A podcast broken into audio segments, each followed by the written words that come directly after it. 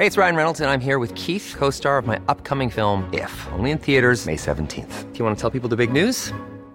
All right, I'll do it. Sign up now and you'll get unlimited for $15 a month in six months of Paramount Plus Essential Plan on us. Mintmobile.com slash switch.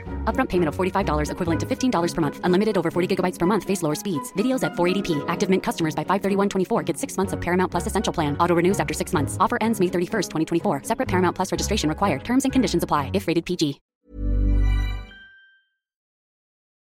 Australien 1963. Ein verängstigter Mann von 19 Jahren sitzt auf der Anklagebank und erwartet sein Urteil. John Button, so heißt er, soll seine Freundin kaltherzig überfahren und dann Fahrerflucht begangen haben. Die Geschworenen betreten den Saal. Ihr Sprecher verliest das Urteil nicht schuldig. Doch dann räuspert er sich und sagt Entschuldigen Sie vielmals, ich habe etwas Falsches gesagt. Schuldig, Euer Ehren.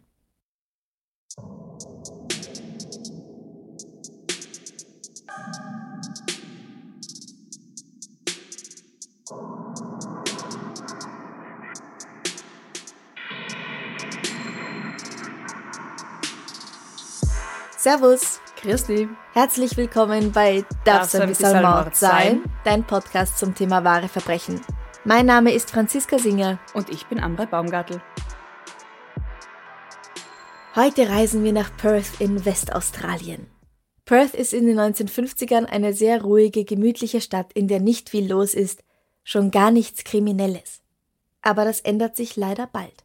Wir sprechen über zwei unschuldig verurteilte Männer und die Scheißfigur, die tatsächlich für diese Morde verantwortlich ist. Doch ihre Taten sind so vielfältiger Natur, dass es vielen schwerfällt zu glauben, dass es nur eine Person gewesen sein soll. Bist du bereit? Ich bin bereit. Beginnen wir mit Daryl Beamish. 1959 ist er 18 Jahre alt. Er ist gehörlos und kann sich nur mittels Gebärdensprache verständigen. Er ist in Perth bereits Polizei bekannt, weil er wegen kleineren Diebstählen und sogar wegen sexueller Belästigung Minderjähriger angeklagt wurde. Und ja, letzteres klingt jetzt erstmal schlimm, aber ich weiß nicht, wie die Gesetze Ende der 1950er in Australien so ausgesehen haben diesbezüglich. Weil mit 18 ist Daryl ja schon volljährig und wenn er da eventuell in gegenseitigem Einverständnis mit einem Mädel rumgeschmust hat, das vielleicht nur zwei Jahre jünger ist als er und deren Eltern erlauben das nicht und zeigen ihn an dann ist das ja eigentlich gar kein Verbrechen in meinen Augen. Das stimmt, ja. Aber ich weiß natürlich nicht, was da genau vorgefallen ist. Vielleicht war es auch ganz was anderes. Ja. Als die 22-jährige Gillian Macpherson Brewer im Dezember 1959 mit einer Axt und einer Schere getötet wird, hat man erstmal keinen Täter. 17 Monate später wird Daryl auf der Wache befragt, weil er eh gerade wegen eines Verhörs wegen einer anderen Sache da ist und die Ermittler, die ihn nicht leiden können, fragen ihn, ob er Jillian getötet hat. Und Daryl gesteht. Einfach so? Naja, nachdem er stundenlang von Polizisten befragt wurde. Ich setze das mal in Anführungszeichen. Aha, okay. Beim Prozess sagt der leitende Detective, dass Daryl ganze viermal ein Geständnis abgelegt hat, zwei mittels eines Gebärdensprachdolmetschers, einmal auf Papier und einmal auf dem Boden im Gefängnis gekritzelt. Also wie klar kann es eigentlich noch sein, dass er der Schuldige ist? Ist doch ganz logisch. Daryl wird zum Tod durch Erhängen verurteilt. Ja, aber ich meine, gerade mit Dolmetscher, wenn die auf der Seite der Polizei sind, dann kann der alles dolmetschen, oder? Das kann auch sehr schief gehen. Das stimmt. Das stimmt. Also ich glaube, du bist halt gerade als Gehörloser dann wirklich dem Menschen sehr ausgeliefert, was der dann übersetzt und weitergibt. Ja, Daryl kann auch nicht sprechen.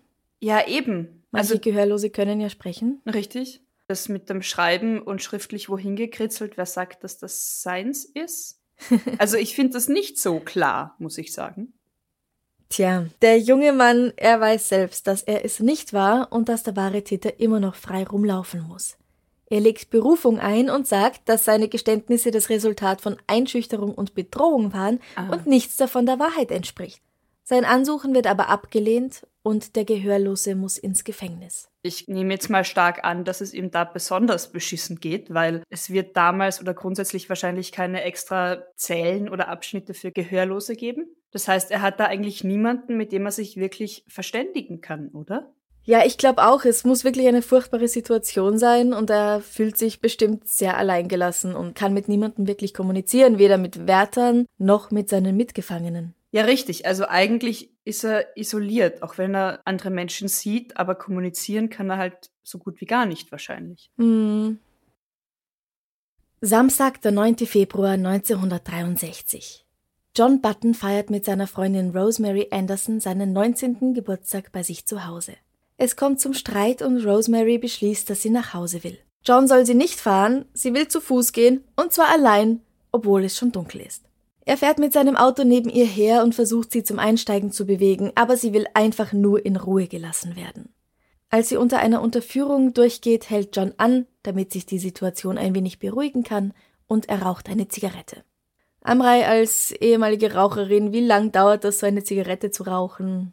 Das kommt, glaube ich, sehr auf den Gemütszustand drauf an, ob man sie jetzt schnell inhaliert. Ach Gott, keine Ahnung. Ein paar Minuten. Drei bis fünf Minuten? Ja, sowas. Mhm.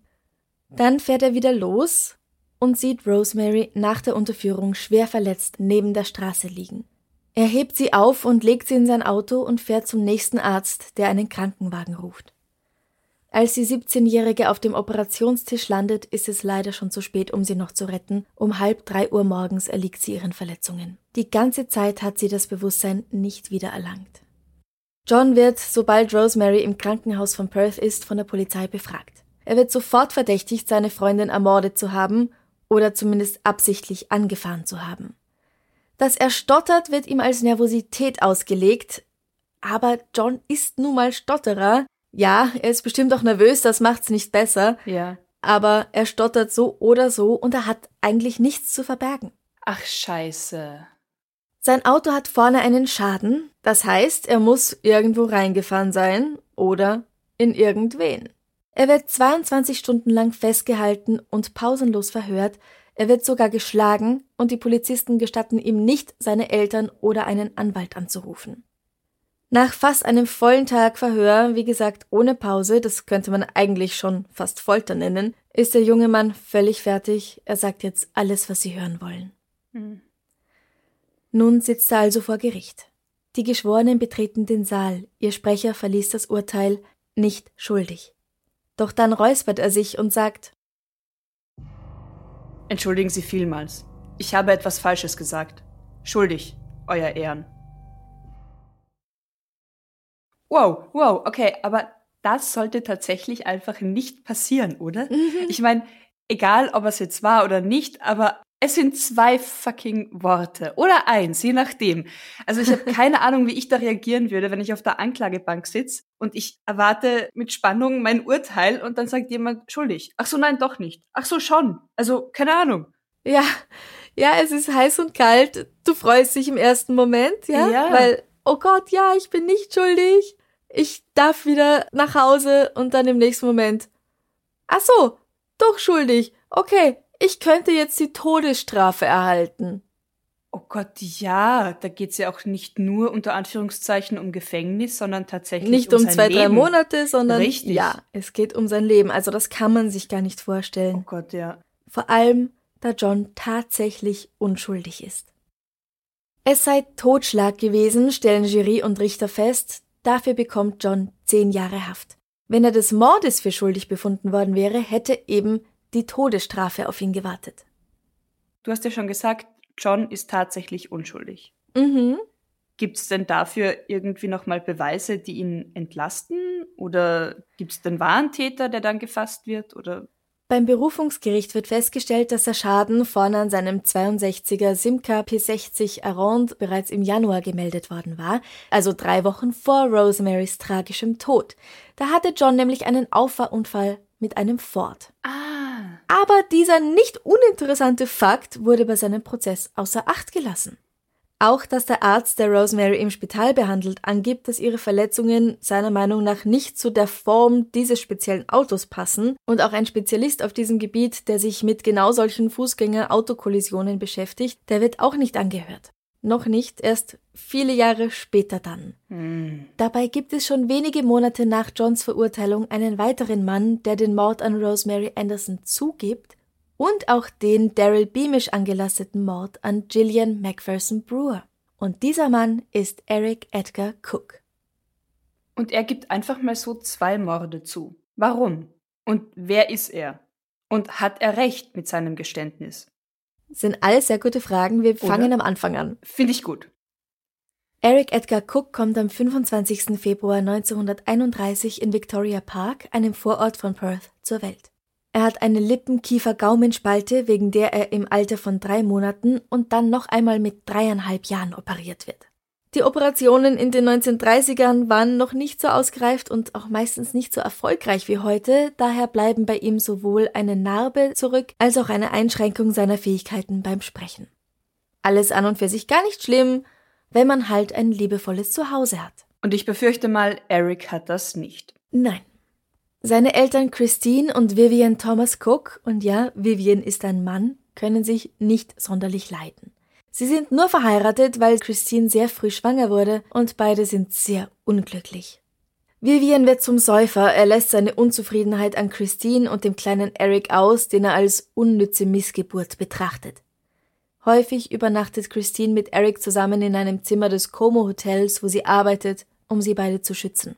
Trotzdem bekommt sie noch zwei weitere Kinder von Vivian, beides Töchter, die anscheinend kaum etwas von Vivians Hass auf sein eigenes Leben zu spüren bekommen. Als Eric älter wird, versteckt er sich oft in der Nachbarschaft oder unter dem Haus, um dem Zorn seines Vaters zu entgehen. Aber es schreitet niemand ein, auch nicht in der Nachbarschaft. Du, es sind die 30er oder Anfang der 40er, da gilt halt ganz oft das Motto, ja, was hinter geschlossenen Türen geschieht, das geht mich gar nichts an. Außerdem kann der Herr des Hauses ja wohl tun und lassen, was er will, nicht wahr? Nein, also definitiv nein. Richtig. Also wir sagen es eh immer wieder, bitte, wenn ihr etwas beobachtet in eurem Bekanntenkreis, seht nicht einfach weg. Aber zu der Zeit tut keiner was. Ich gehe mal davon aus, dass vielen Menschen sehr viel Leid erspart geblieben wäre, wenn sich jemand liebevoll um Eric gekümmert hätte, wenn Christine eine Möglichkeit gesehen hätte, mit ihm von Vivian wegzukommen. Aber das ist nicht passiert und darum sprechen wir heute darüber. Hm. Auch in der Schule erfährt Eric wenig Positives. Lehrer gehen davon aus, dass er geistig zurückgeblieben ist. Das ist ein Stigma, das zu der Zeit mit so einer Lippen-Kiefer-Gaumenspalte, manchen vielleicht auch besser bekannt noch als Hasenscharte, so hat man früher gesagt, behaftet ist.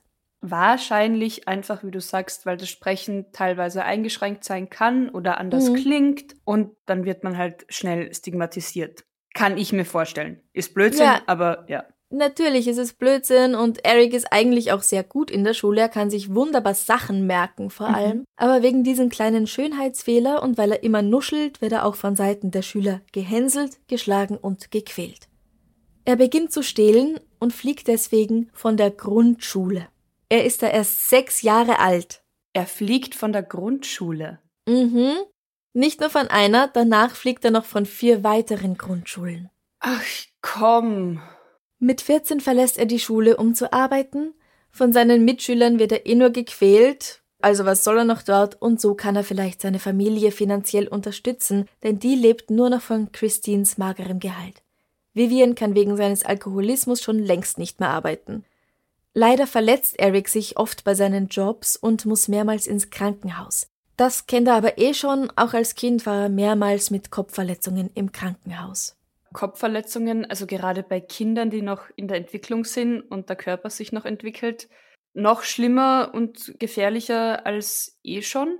Ja, also es wird vermutet, dass diese Verletzungen tatsächlich auch zu einem Schaden an seinem Gehirn führen und er dann deswegen überdurchschnittlich oft Unfälle baut. Ah, okay. Aber weiß man, gibt es Vermutungen, ob die Kopfverletzungen in seiner Kindheit jetzt aus Gewalteinwirkung herrühren? Na, davon oder- gehe ich mal aus. Ja, okay, ja. Eric hört auch als Teenager nicht auf zu stehlen. Er klaut aus Taschen, aus Häusern von Bekannten und bricht dann sogar nachts in Häuser in seiner Nachbarschaft ein, wo er kleinere Gegenstände stiehlt und die Einrichtung zerstört. Schließlich brennt er sogar eine Kirche nieder, die ihn nicht in ihren Chor aufgenommen hatte. Zeitungsberichte über seine Taten schneidet er aus und zeigt sie herum, in der Hoffnung, dass ihn endlich jemand cool findet und mit ihm befreundet sein will. Das klappt aber nicht. Aber da sieht man ja diese Verzweiflung einfach nach Anerkennung und nach Liebe. Das entschuldet keine Taten, aber das siehst ja schon, wie verzweifelt dieser Mensch ist, einfach mal eben geliebt zu werden, bestätigt zu werden. Ja, jeder Mensch will Freunde haben, will Ja, Respekt. Zugehörig sein, ja. Für die Brandstiftung muss er schließlich 18 Monate hinter Gitter. Am 24. Mai 1949 erhält er eine weitere Strafe von drei Jahren für Vandalismus und Brandstiftung. Er wird erwischt, weil er an den Tatorten jede Menge Fingerabdrücke hinterlassen hatte, ein Fakt, den er sich für später gut merkt. Um ihn, ich zitiere, vor einem kriminellen Leben und frühen Symptomen von Schizophrenie zu retten, muss er von diesen drei Jahren aber nur drei Monate absitzen. Warte mal. Also eine Strafe, die ihn eines Besseren belehren sollte, damit er nicht mehr kriminell wird danach, wird verkürzt, damit er nicht mehr kriminell wird danach. Genau, finde ich eigentlich sehr gut. Was? Ja, ich bin der Meinung, dass im Gefängnis sitzen bei ganz vielen Sachen und ganz vielen Leuten überhaupt gar nichts bringt, sondern das Gegenteil Ach von so. dem bewirkt, was es bewirken sollte. Ja, wenn so wie Gefängnisse aufgebaut sind und unser Strafsystem. Genau. Ja. Pro Resozialisierung Ja, gegen okay. einfach nur wegsperren und verkümmern lassen. Ja, okay. Ja, gebe ich dir recht. Aber die frühen Symptome der Schizophrenie Davor kann man ihn nicht einfach so retten, indem man ihn wieder freilässt. Nein, und nicht behandelt. Und ich befürchte mal Genau. fast, er wird nicht behandelt. er wird nicht behandelt. Hm. Gleich nach seiner Entlassung aus dem Gefängnis meldet sich Eric bei der Armee an. Der Umgang mit Schusswaffen liegt ihm besonders. Aber nur drei Monate nach seinem Beitritt wird er schon wieder ausgeschlossen, und zwar wegen seiner früheren Verurteilungen. Da die Armee der erste Ort ist, wo er sich wertgeschätzt gefühlt hat und auch zum ersten Mal wirklich ein Gefühl von Macht verspürt hat, setzt er alles daran, weitermachen zu können. Er zieht nach Melbourne, 3400 Kilometer weiter weg, quasi das andere Ende des Kontinents, und tritt hier erneut der Armee bei. Auch hier werden seine Verurteilungen nach guten drei Monaten entdeckt und er fliegt wieder raus. Allerdings ist er nun ein noch besserer Schütze geworden. Als er nach Perth zurückkehrt, behauptet er, er sei im Koreakrieg gewesen. Er behauptet auch, dass er eine Metallplatte in seinem Kopf eingebaut hätte, wegen einer Verletzung. Ja, beweis das mal, ja eben. 1953 lernt er Sarah, auch genannt Sally Levin, kennen. Eric ist 22 und Sarah 18. Sie ist noch nicht lange im Land, eigentlich stammt sie aus Großbritannien. Eric arbeitet als Lkw-Fahrer und Sarah als Kellnerin. Eric hat sich zu einem charismatischen jungen Mann gemausert, trotz allem, und Sarah findet ihn gut.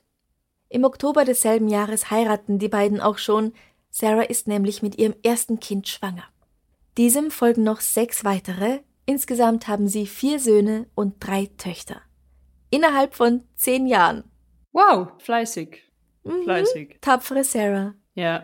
Alles könnte so gut sein, aber Eric kann das Stehlen einfach nicht lassen. Und naja, nicht nur das. Er klaut oft nachts irgendwo ein Auto. Die werden in den 1950ern in dieser ruhigen Stadt nämlich nicht abgesperrt und oft lassen die Leute sogar den Schlüssel im Zündschloss stecken. Er macht das oft so, dass er mit dem Wagen spazieren fährt und ihn dann wieder dort abstellt, wo er ihn her hatte. So merken die Besitzer meistens gar nicht, dass ihr Auto kurz mal in der Nacht ohne sie unterwegs war. Aber 1955 baut Eric während so einer illegalen Spazierfahrt einen Unfall und kommt ins Krankenhaus. Dort wird er auch gleich festgenommen und zu zwei Jahren Zwangsarbeit verurteilt. Nach nur einem Jahr kommt er wieder frei. Und jetzt denkt er sich, hm, wieso eigentlich nur stehlen und meine Frau hint und vorn betrügen, wenn es doch auch noch so viele andere, schlimmere Verbrechen gibt, die ich begehen könnte. Nach seiner Entlassung aus dem Gefängnis und vergessen wir nicht den Verkehrsunfall, der vermutlich zu einer erneuten Kopfverletzung geführt hat, weil er ja auch ins Krankenhaus musste und ganz ehrlich, wer weiß, was ihm dann hinter Gittern alles widerfahren ist. Also nach seiner Entlassung wird Eric zunehmend brutaler und gemein. Manchmal verschwindet er einfach mehrere Tage lang von einer Minute auf die andere, ohne zu sagen, wohin er geht oder wann er zurück sein wird. Also es wird tatsächlich so beschrieben, dass er mit den Kindern im Garten ist. Sarah sieht ihn noch, schaut kurz weg, schaut wieder raus. Er ist einfach weg. Wow, okay. Puff, weg. Ja. Nachts geht er auf Diebeszug und gibt dann das Geld bei oder für andere Damen aus. Sarah ist unglücklich. Ihr Mann hat eindeutig Geheimnisse vor ihr und belügt sie. Und auch die Gewalt, sowohl psychisch als auch physisch, nimmt zu. Aber an wen soll sie sich wenden als Einwanderin mit mehreren Kindern und ganz ohne eigenes Geld? Das ist leider so oft ein Problem, auch noch heutzutage. Aber heute gibt es immerhin Institutionen, an die man sich wenden kann. In den 1950ern leider noch nicht.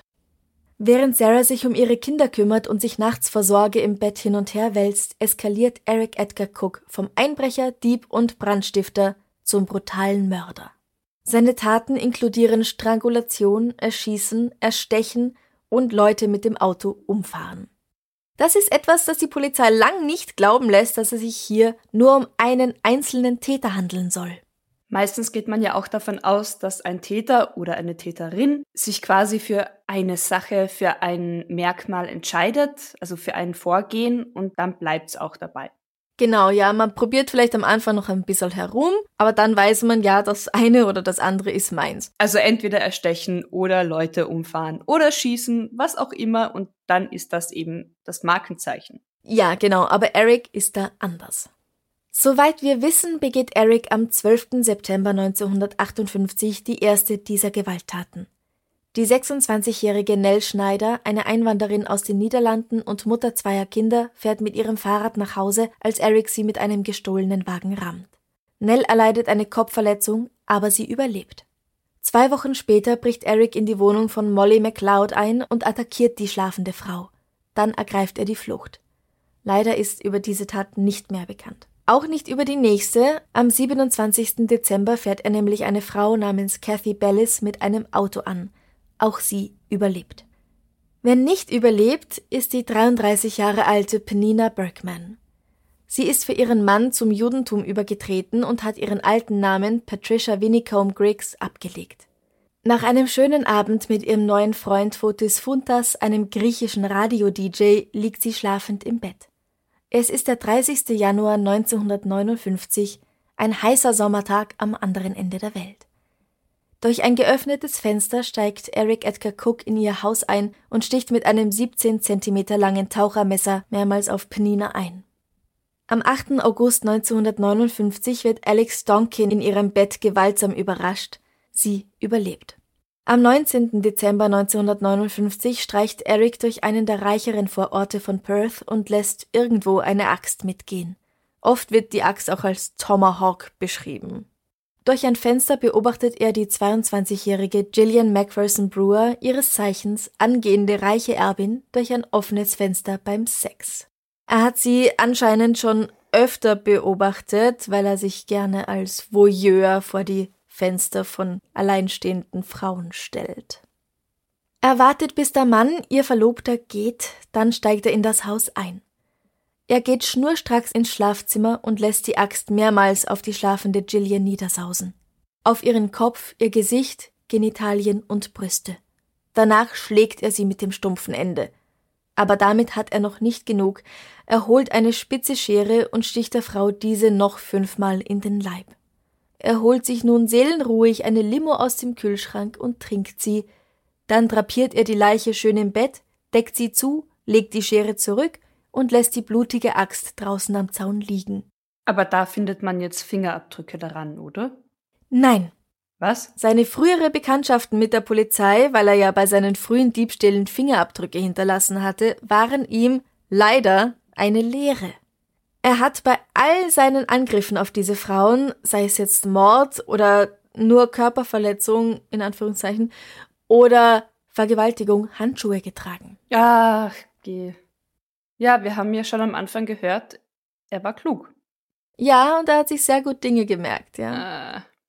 17 Monate nach dem Mord an Gillian Brewer wird dann Daryl Beamish dazu genötigt, ein falsches Geständnis abzulegen. Im April und Mai 1960 fährt Eric fünf Frauen mit einem Auto an. Glennis Peake, Jill Connell, Maureen Rogers, Georgina Pittman und Therese Sagami. Alle überleben. Am 3. März 1962 wacht Anne Melvin auf, weil ein Mann versucht, sie zu erwürgen. Sie beginnt sich zu wehren und muss leider noch einen sexuellen Übergriff erleiden, bevor der Täter sich aus dem Staub macht. Aber immerhin darf sie weiterleben. Auch Peggy Flurry erlebt Ende Dezember 1962 etwas ganz ähnliches. Eric gibt nun nicht lang Ruhe, bis sich dann am Australia Day, dem 26. Januar 1963, seine ganze aufgestaute Wut entlegt. Ever catch yourself eating the same flavorless dinner three days in a row? Dreaming of something better? Well, HelloFresh is your guilt-free dream come true, baby. It's me, Kiki Palmer. Let's wake up those taste buds with hot, juicy pecan-crusted chicken or garlic butter shrimp scampi. Mm. Hello Fresh. Stop dreaming of all the delicious possibilities and dig in at HelloFresh.com. Let's get this dinner party started. Hey, it's Ryan Reynolds, and I'm here with Keith, co star of my upcoming film, If, only in theaters, May 17th. Do you want to tell people the big news? All right, I'll do it. Sign up now and you'll get unlimited for $15 a month in six months of Paramount Plus Essential Plan on us. Mintmobile.com slash switch. Upfront payment of $45 equivalent to $15 per month. Unlimited over 40 gigabytes per month. Face lower speeds. Videos at 480p. Active Mint customers by 531.24 get six months of Paramount Plus Essential Plan. Auto renews after six months. Offer ends May 31st, 2024. Separate Paramount Plus registration required. Terms and conditions apply if rated PG. Es ist ein schöner Sommertag, Nationalfeiertag, die Nächte sind warm. Der 29 Jahre alte Brian Weir schläft zu Hause in seinem Bett. Eric steht draußen vor seiner Veranda und schießt Brian eine Kugel in den Kopf. Wenig später klingelt es an der Tür von George Walmsley, einem pensionierten Lebensmittelhändler Mitte 50. Er öffnet die Tür und wird sofort von einer Kugel in die Stirn getroffen. Er stirbt wenig später in den Armen seiner Frau und Tochter.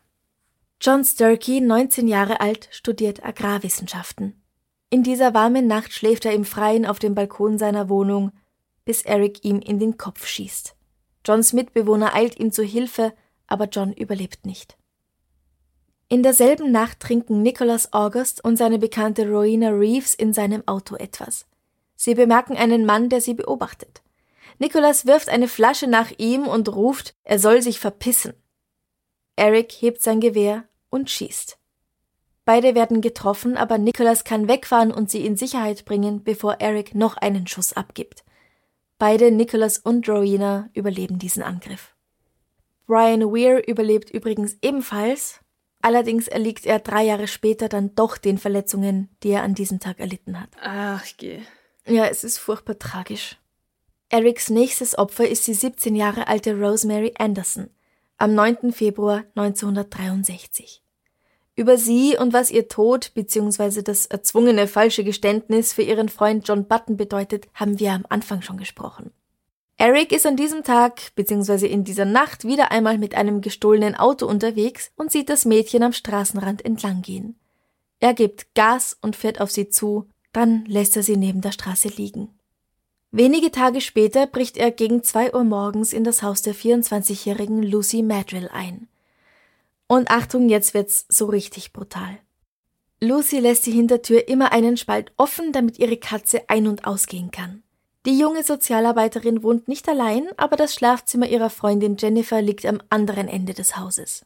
Eric betritt das Haus durch die offen gelassene Hintertür und geht dann in Lucys Zimmer. Es ist gut möglich, dass er sie davor auch schon öfters durch das Fenster beobachtet hat. Also er scheint sich zumindest ein bisschen auszukennen. Ja, Genau. Lucy liegt im Bett. Aufgrund der hohen Temperaturen ist sie nicht zugedeckt und trägt ein hauchdünnes Nachthemdchen. Die will er vergewaltigen. Ganz klar. Doch als Eric sich Lucy nähert, wirft er einen Bilderrahmen um. Lucy wacht auf und wehrt sich sofort gegen den Eindringling. Er schlägt und wirkt sie, bis sie bewusstlos ist. Danach zieht er sie in ein leeres Zimmer, auf dessen Boden eine Matratze liegt. Hier legt er ihr das Kabel einer Lampe um den Hals und zieht zu, bis Lucy tot ist. Er fühlt sich hiervon so aufgegeilt, dass er die Tote vergewaltigt. Im Anschluss zieht er sie aus dem Haus, legt sie auf dem Rasen eines Nachbarn ab und vergewaltigt sie mit einer leeren Whiskyflasche, die er auf dem Boden findet. Und ja, ich sage vergewaltigt, auch wenn sie schon tot ist, weil sie diesem Akt auf gar keinen Fall zugestimmt hat. Ja. Bevor er geht, legt er ihr die Flasche in den Arm. Aber spätestens jetzt muss er tatsächlich Spuren hinterlassen haben, oder? Hat er auch, ja, ja. An der Flasche und in Lucys Vagina wird Sperma gefunden. Diese Probe wird zu Scotland Yard nach London geschickt, aber da es noch keine Möglichkeit gibt, die DNA zu prüfen und zu vergleichen, bleibt diese Untersuchung leider ergebnislos. Also im Grunde wissen sie, es war ein Mann. Toll. Am 15. Juni wacht Carmel Reed auf, weil ein Mann am Rand ihres Bettes steht. Er sticht der jungen Frau mit ihrem Regenschirm in die Brust und schlägt sie. Weil ihr Nachbar durch den Kampf geweckt wird und nachsieht, kommt Carmel mit einem blauen Auge, einer leichten Stichwunde und einem Riesenschrecken davon. Das letzte Opfer von Eric Edgar Cook ist die 18-jährige Shirley MacLeod. Während sie bei einer Familie babysittet, lernt sie auf dem Sofa, nachdem sie das Kind ins Bett gebracht hat. Eric schleicht sich in das Haus und schießt ihr in die Stirn. Shirley ist sofort tot. Sie hält noch ihre Bücher im Arm. Die Waffe, eine Schrotflinte, die er zuvor aus einem anderen Haus entwendet hatte, versteckt er in einem Gebüsch am Swan River. Die Familie kommt nach Hause, findet Shirley aus der Stirn blutend, tot auf dem Sofa, ruft natürlich sofort die Polizei. Die durchsucht das ganze Haus und findet einen Fingerabdruck, der niemandem zugeordnet werden kann, leider aber auch keinem Verdächtigen aus ihren Tausenden von Karteikarten. Wie lang das dauert, die zu überprüfen. Ja, oh Gott. Naja. Tausende Anwohner der Gegend sowie 2800 Studenten, die mit Shirley die Uni besucht hatten, werden interviewt und ihnen werden die Fingerabdrücke abgenommen. Alle 86.000 in diesem Bundesstaat registrierten Flinten vom Kaliber 22 sollen zur Untersuchung zur Polizei gebracht werden. Aber nichts. Bis am 15. August ein glücklicher Zufall endlich zum Durchbruch führt. Die Keners, ein älteres Paar deutscher Einwanderer, wollen am Swan River Blumen pflücken und stoßen auf die versteckte Waffe. Sie rufen die Polizei, die untersucht sie natürlich sofort und tatsächlich, es ist die, mit der Shirley erschossen wurde. Nun platzieren die Ermittler eine ähnliche Waffe am selben Ort und warten darauf, dass der Täter kommt, um sie abzuholen. Zwei Wochen später hat das Warten ein Ende. Jetzt haben sie also Eric Edgar Cook. Sehr gut. Er streitet ab, etwas mit diesen Taten zu tun gehabt zu haben. Warum er sich mit Frauenhandschuhen an den Händen auf den Weg zu der versteckten Waffe gemacht hat, dafür hat er keine gute Erklärung. Seine Frau soll ihm ein Alibi geben, aber die weigert sich, weil sie meint, sie kann doch die Polizei nicht anlügen. Richtig. Ja, ist gut von ihr. Ja. Da traut sie sich aber auch ganz schön was. Sie hat ja wahnsinnige Angst vor ihrem Mann, Ja. aber sie sagt trotzdem nein, nein, nein. Es muss alles seine Richtigkeit haben. Sehr gut. Die Polizei ist sicher, dass der Mann, der Shirley erschossen hat, auch für die Morde am Australia Day verantwortlich ist. Die Presse hat einen Namen für ihn gefunden. Sie nennt ihn den Nightcaller, den nächtlichen Besucher. Nach ein paar Tagen in Gewahrsam führt Eric sie zu der Stelle, an der er die Waffe von damals versenkt hatte, und sie wird auch tatsächlich gefunden. Dann zeigt er der Polizei noch, wo er sonst so Verbrechen begangen hat. An die 250 Einbrüche gesteht er und ist sehr stolz darauf, auch als Voyeur auf eine gewisse Karriere zurückblicken zu können. Sie wollen ihm zuerst nicht glauben, dass er wirklich 250 Einbrüche begangen hat, aber er kann genau sagen, aus welchem Haus er was geklaut hat. Weil wir erinnern uns, er kann sich ja gut Sachen merken. Mhm. Danach gesteht er, auch für mehrere Unfälle mit Fahrerflucht verantwortlich zu sein. Nicht alle seiner Geständnisse werden von der Polizei angenommen. Sie halten ihn für einen Lügner, jemand, der sich wichtig machen will, um Aufmerksamkeit zu bekommen. Vor allem glauben sie ja auch bei manchen Fällen, dass sie sie schon gelöst haben. Und wenn jetzt dann Genau. jemand kommt, den sie nicht für den Täter halten und sagt, äh, übrigens, das war ich auch, wirft halt wirklich kein gutes Bild auf die Polizeiarbeit. Tja, sein Anwalt versucht, Eric als psychisch krank zu präsentieren, er habe Schizophrenie. Der hinzugezogene Arzt meint, nein, Eric hat nichts dergleichen, nur ein ungewöhnlich großes Bedürfnis nach Aufmerksamkeit. Er habe auch zu jeder Zeit volle Kontrolle über sein Handeln und er sei ein Psychopath. Erics Prozess beginnt am 25. November 1963. Er sagt aus, dass seine kriminellen Handlungen ihm so ein großes Gefühl von Macht gegeben hätten. Er habe sich wie ein Gott gefühlt. Er war sich im Klaren, dass seine Taten Konsequenzen haben, aber er hatte nicht die innere Kraft, das Verlangen, andere zu verletzen und zu töten, zu bekämpfen. Über den 26. Januar 1963 sagt er, Es war kein Trieb, es war stärker als das. Ich habe dieses Gewehr gekauft und eine Kugel hineingetan. Bis dahin hatte ich nie auf einen Menschen in einem Auto gezielt, aber dann kam dieses Gefühl der Macht über mich. Diese Macht wie ein Licht, wie ein Mantel oder eine Wolke über mir. Ich wollte einfach Menschen wehtun. Ich war noch so von dieser Macht beseelt, die mich dazu brachte zu schießen, und es fühlte sich an, als ob eine ganze Armee mich nicht aufhalten könnte, und als ob ich durch eine Wand gehen könnte, wenn eine da gewesen wäre. So hat sich das angefühlt. Auch Erics Mutter und seine Frau Sarah werden in den Zeugenstand gerufen. Was das bei Sarah bringt, weiß ich nicht so recht, weil sie solch große Angst vor dem Zorn ihres Mannes hat, dass sie sediert werden muss. Oh wow. Die Verhandlung dauert nur drei Tage. Das ist wahrscheinlich einer der kürzesten Prozesse, die es für einen Serienmörder je gegeben hat. Nach nur 65 Minuten kommen die Geschworenen mit ihrer Entscheidung zurück. Eric Edgar Cook ist zurechnungsfähig und daher schuldig. Er wird zum Tode verurteilt für mehr als 250 Einbruchsdiebstähle, sechs Morde und 14 versuchte Morde.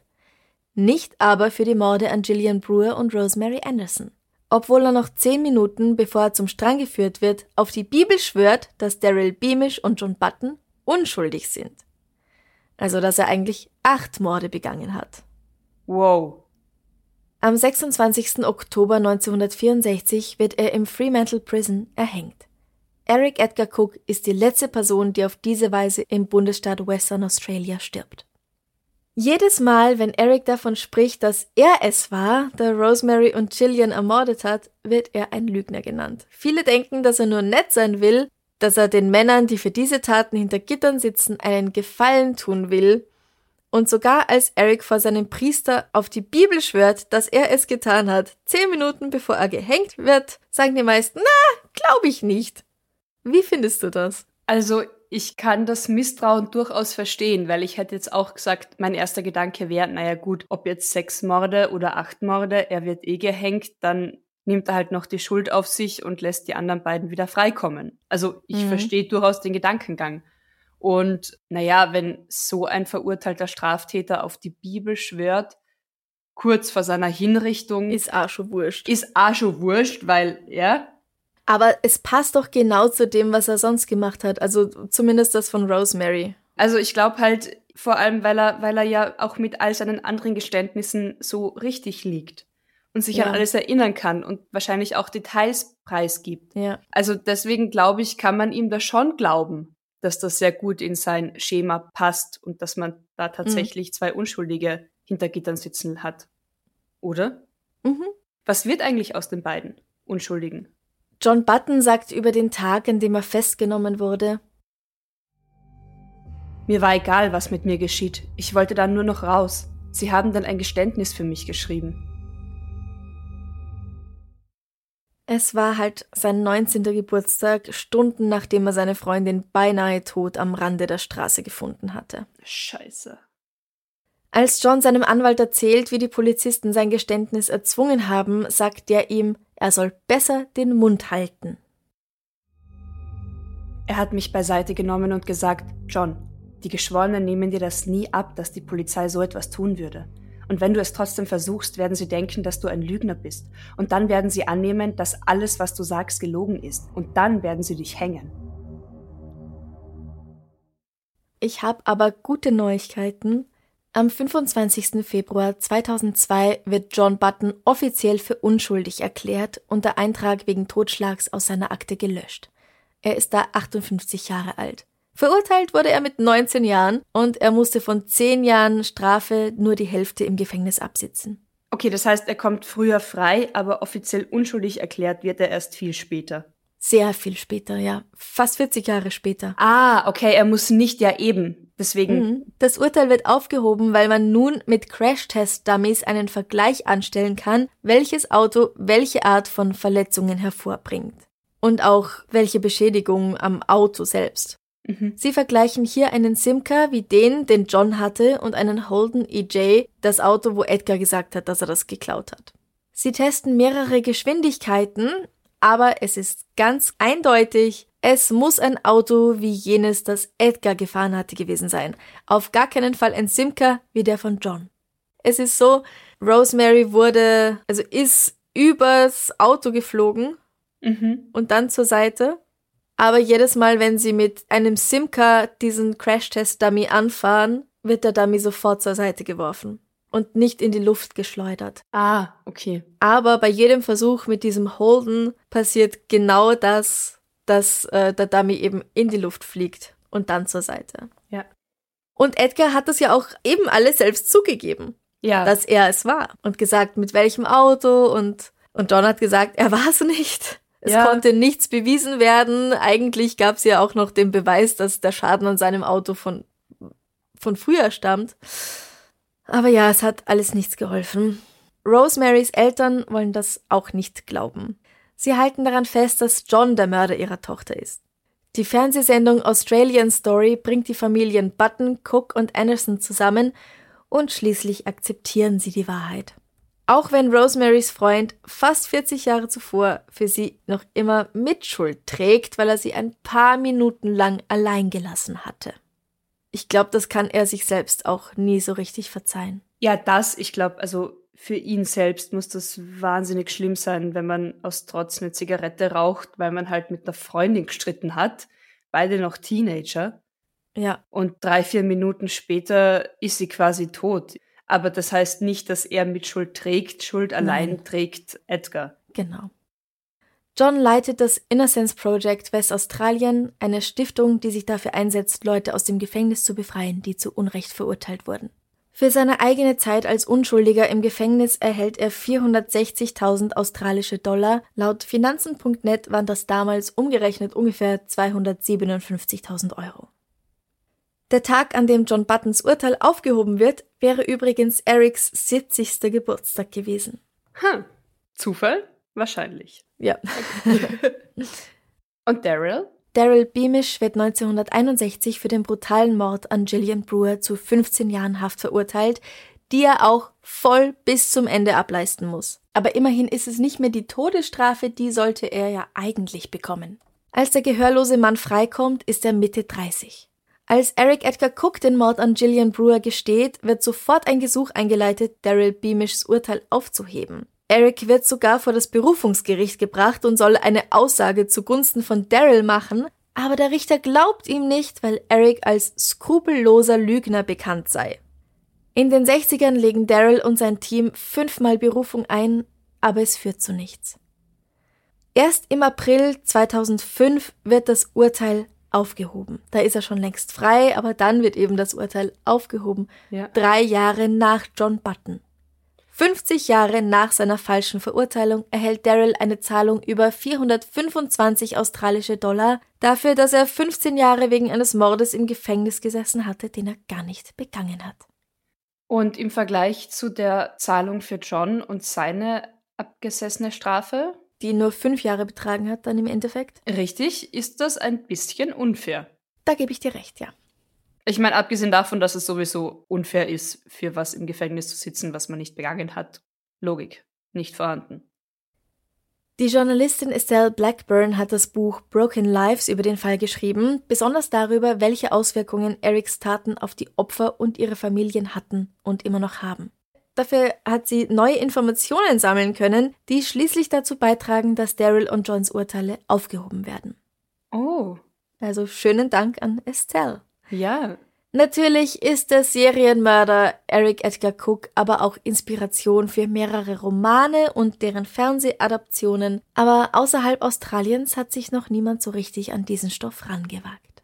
Weißt du was? Ich glaube, wir sollten eine neue Ethikregel einführen, dass Täter oder Täterinnen, die auf Ruhm aus sind und Anerkennung, keine Vorlage für solche, für solche mediale Ausschlachtung sein sollten, dürften. Wir machen gerade einen Podcast über ihn, Abrei. Nein, aber nicht als Vorbild für, weißt du? Wir berichten über seine Taten, aber ich finde, solche Scheißfiguren sollten kein, kein Vorbild sein für eben Filme, Serien, Bücher. Weißt du, was ich meine? Es ist ein Unterschied, ob man über ihn berichtet oder wie das Buch Broken Lives, wo man dann mehr über die Opfer und die Angehörigen erfährt. Aber sie sollt, ihnen sollte nicht zu noch mehr Ruhm verholfen werden, indem sie Vorbilder sind für Filme und Serien. Naja, Vorbild ist ja nicht unbedingt was Positives. Ja, das stimmt. Ja, aber trotzdem. Trotzdem. wow, äh, fleißige Scheißfigur. Äh, ja, das könnte man so sagen, ja. Mhm. Ich bin eher sehr sprachlos ob dieser Ambition und, und diesen kaltblütigen Hauptsache eben, er sagt ja auch mal selbst, Hauptsache Menschen wehtun. Ja, und natürlich ist es eher ungewöhnlich, dass jemand so viele verschiedene Arten von Verbrechen begeht. Oder die Verbrechen auf so viele verschiedene Arten begeht, sollte ich eigentlich sagen. Aber ja, alles um irgendwie sich gut zu fühlen, glaube ich, und vielleicht auf verschiedenen Gebieten dann zu brillieren in seinem eigenen Hirn. Ja.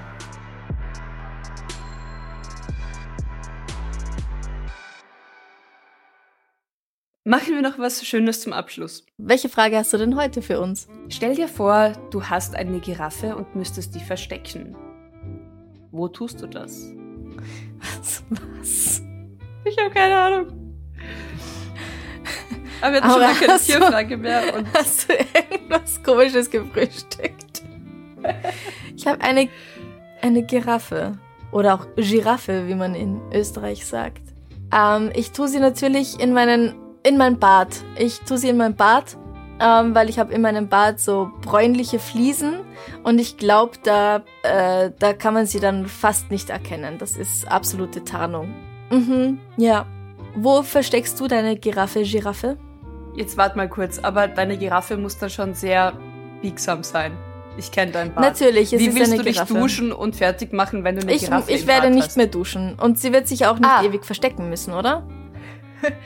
Ach so, ja, über, die, über den Zeitrahmen habe ich mir keine Gedanken gemacht. Na siehst du. Also, wo versteckst du deine? Du hast einfach nur keine Lust auf die Frage, oder? Ich habe dir eine sehr gute Antwort gegeben, finde ich. Du hast mir eine großartige Antwort gegeben. Viel zu, viel zu uninspiriert. Ich habe jetzt auf was pompös, keine Ahnung, total Der- absurdes Ich gewartet. bin sehr stolz auf meine Antwort. Nein, ich Jetzt, großartig, sehr, sehr realistisch. Ich habe keine Ahnung, wo ich eine Giraffe verstecken würde. Warum sollte ich eine Giraffe verstecken? Weil ich sie habe.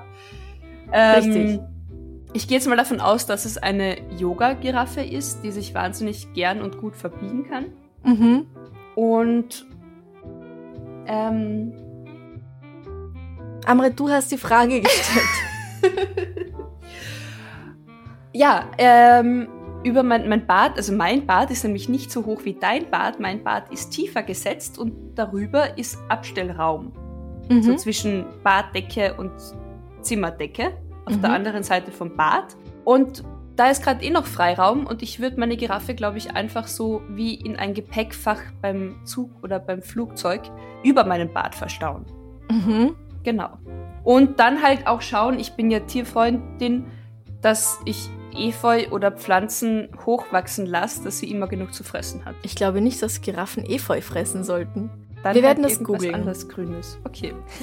Leute, ihr habt mehr Zeit, euch da gute Antworten. Wobei, Franziska, deine Antwort ist großartig. Aber ihr habt Danke. länger Zeit, euch eine Antwort zu überlegen. Und wir stellen wie immer am Freitag die Frage der Woche auf Instagram und auf Facebook. Jetzt lass uns noch kurz Danke sagen Ja. an unsere Komplizen. Und zwar diese Woche an Doris N., Hannah S. Sarah K., Wir Flakes. Bossbabe Katharina H. und Jana F., Nadine R. Michelle K. und Antonia K. Danke, danke. Vielen herzlichen Dank. Wir freuen uns so sehr, dass ihr dabei seid. Wer uns auch unterstützen will, kann das nach wie vor jederzeit tun, nämlich entweder auf steadyhq.com slash darf's ein bisschen Mord sein Oder über ko-fi.com slash darf's ein bisschen Mord sein. Da kann man uns auch einmalig eine Kleinigkeit oder eine Großigkeit zukommen lassen. Außerdem haben wir T-Shirts und ein Buch und ganz viele andere schöne Dinge. Alles findet ihr auf unserer Homepage www.darfseinbissalmordsein.com. Genau.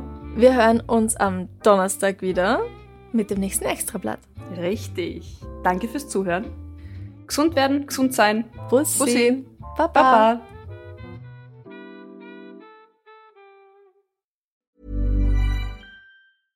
Ever catch yourself eating the same flavorless dinner three days in a row? Dreaming of something better? Well, HelloFresh is your guilt-free dream come true, baby. It's me, Kiki Palmer.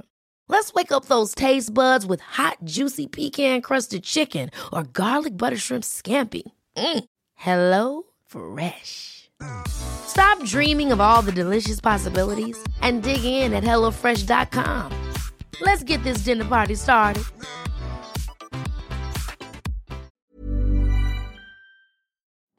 Liebe findet den unterschiedlichsten Ausdruck quer durch die Geschichte. Doch ist es wirklich immer Liebe? Lasst uns über Sex sprechen, von skandalösen Stories aus der Antike über die Geschichte von Fetischen bis hin zu den unanständigen Geheimnissen berühmter Personen. Bei Liebesgeschichte gehen wir der Entwicklung der menschlichen Sexualität auf den Grund. Unterhaltsam, lehrreich und im besten Sinne des Wortes tabulos stellt Franziska Singer, das bin ich, jede Woche die Frage, wer, wann, mit wem und wie. Wer Liebesgeschichte überall, wo es Podcasts gibt.